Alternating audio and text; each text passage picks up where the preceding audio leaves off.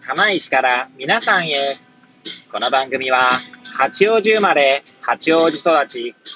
震災の前の年から釜石で働くポンコツの頭の中を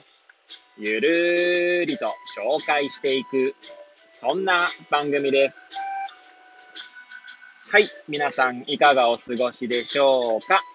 変な髪型をしたポンコツ薬剤師こと町田和俊でございます。というわけでですね、今日も気軽にゆるりとおしゃべりしていきたいと思います。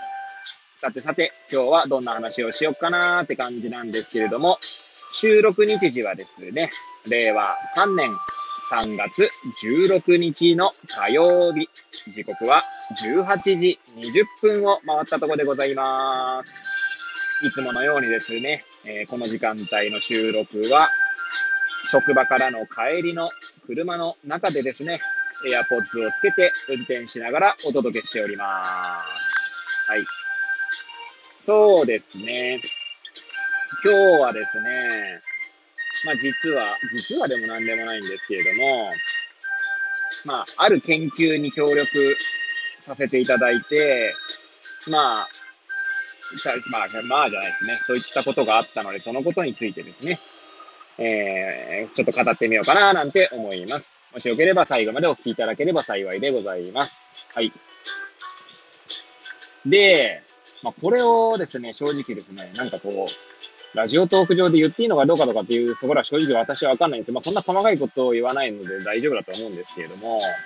まあ、日本薬剤師会の方からですね、まあ、会員である、まあ、多分全国の薬局にですね、まあ、研究への協力というところで、まあ、案内が来てました。はい。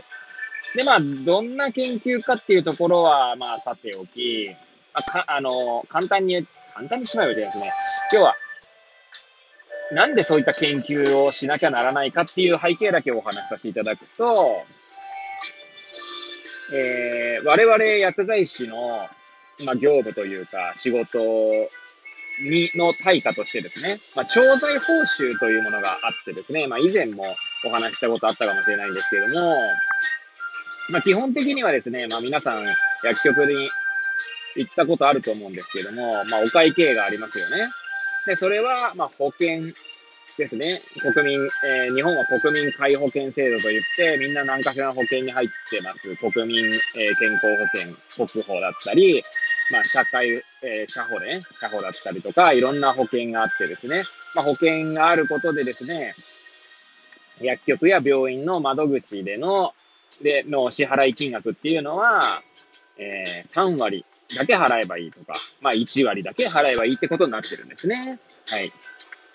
で、保険で、まあ、やりくりすることになるんですが、まあ、例えば3割で、お会計した人は、残りの7割っていうのは、まあ、その保険の方から、まあ、えー、薬局やらね、病院やらっていうのは、その保険、まあ、国の方、簡単に言ったら国の方からまあお金が入ってくるような形、国と言うとちょっと語弊はあるんですけども、保険の方からですね、まあ、おか、まあ、ちょっとすみません。ここら辺私、ちゃんとうまく説明できてるかどうか不安なので、えー、ちょっと あの、ざっくり聞いていただければと思うんですけども、まあ、残りの7割が入ってくると。で、まあ、保険という制度でですね、やっておりますので、やはりその、保険点数というか、まあ、要はちゃんとその不正がないようにですね、まあ、チェックされたりとか、まあ、あとはそこで請求できる点数っていうのも決まっているんですね。はい。えー、我々の業界だと厚生労働省の方で、まあそういったものが決められて、その調剤報酬だったり、あとは病院とかだと診療報酬ですかね。はい。で、点数が決められてるんですね。はい。で、そういった点数、つまり調剤報酬とかっていうのは、まあ、2年に1回ぐらいですね、こう変更があるんですね。まあ、例えば、例えばっていう言い方もあれですね、まあ、在宅医療とかの点数が変わったりとか、在宅医療に関わる点数ですね。で、まあそういうのには大体政策、あの政治の力とかも入ってて、まあ入っててって言い方も変ですね。政治の力も関わったりするんですけれども、その変更になるにはね。で、まあその一環でですね、その、最近だと新型コロナウイルス関連でですね、よくエビデンスエビデンスみたいな、あとは国会とかでもですね、エビデンスエビデンスみたいなこと言われるんですけれども、そのエビデンスがあることで、まあ、点数が変動になることがあるんですよね。まあ、例えば、最近の薬局業界の点数が変更というか、新しく新設されたものがあるとするならば、まあ、吸入薬とかでですね、まあ、点数がつくようになりましたね。今までは、吸入薬、えー、例えば喘息とか、まあ、あと COPD、えっ、ー、と、アルファベットで COPD って言ってね、えー、まあ、病気があるんですけれども、まあ、そういった方はですね、まあ、一般的には吸入薬というものを使いますね。まあ、どういうものかって簡単に言っちまえば、こう、自分でこう、息を 吸ってですね、その、まあ、お薬を吸い込むって感じですか？はい。もうかなりざっくり説明しておりますけれども、はい。で、その吸入薬を使うのにはですね、やはりちゃんとその使い方とかをマスターしないと、患者さんがですね、マスターしないと、使いな、使えないんですよね。で、まあ、そのマスターしないとっていう中にはですね、まあ、いろいろ細かいところは、今回は説明しませんが、例えば患者さんが吸い込む力が弱いとか、まあ、そういった背景があったりするとうまく吸えないってことがあるので、その患者さんに合った、えー、ものを、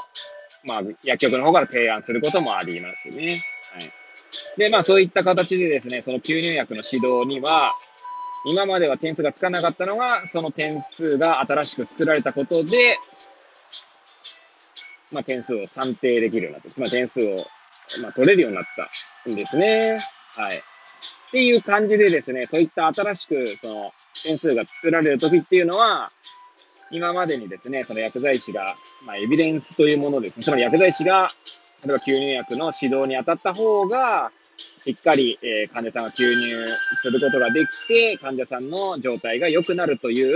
まあ、データ、エビデンスですね。が、まあ、できてきたので、まあ、そういった点数が、まあ、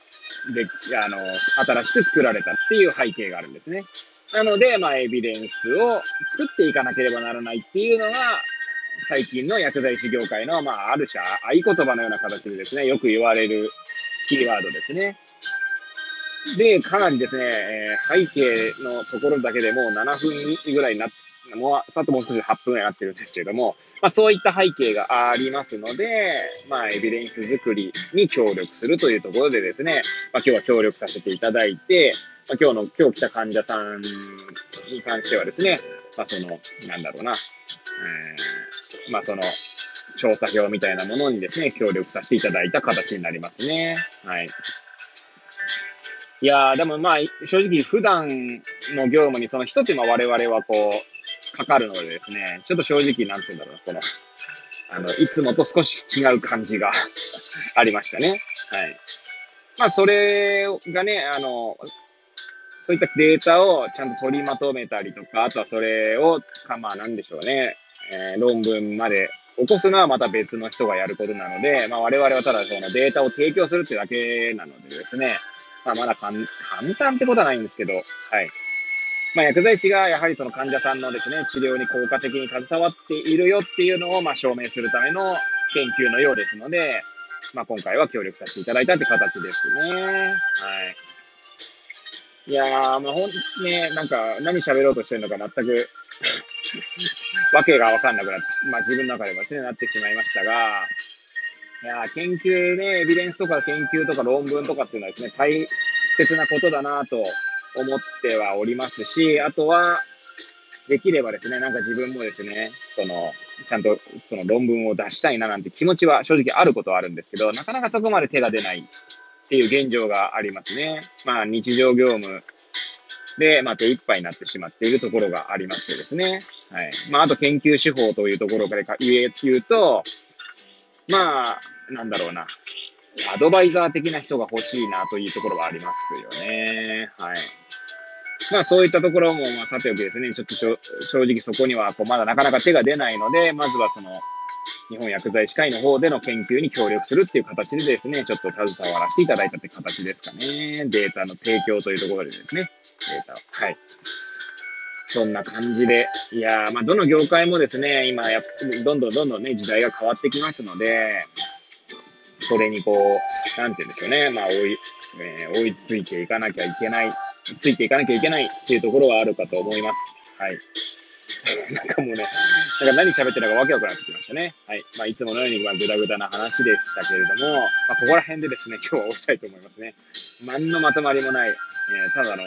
えー、雑談のようなお話でしたけれども、えー、最後までお聞きいただき誠にありがとうございます。はい。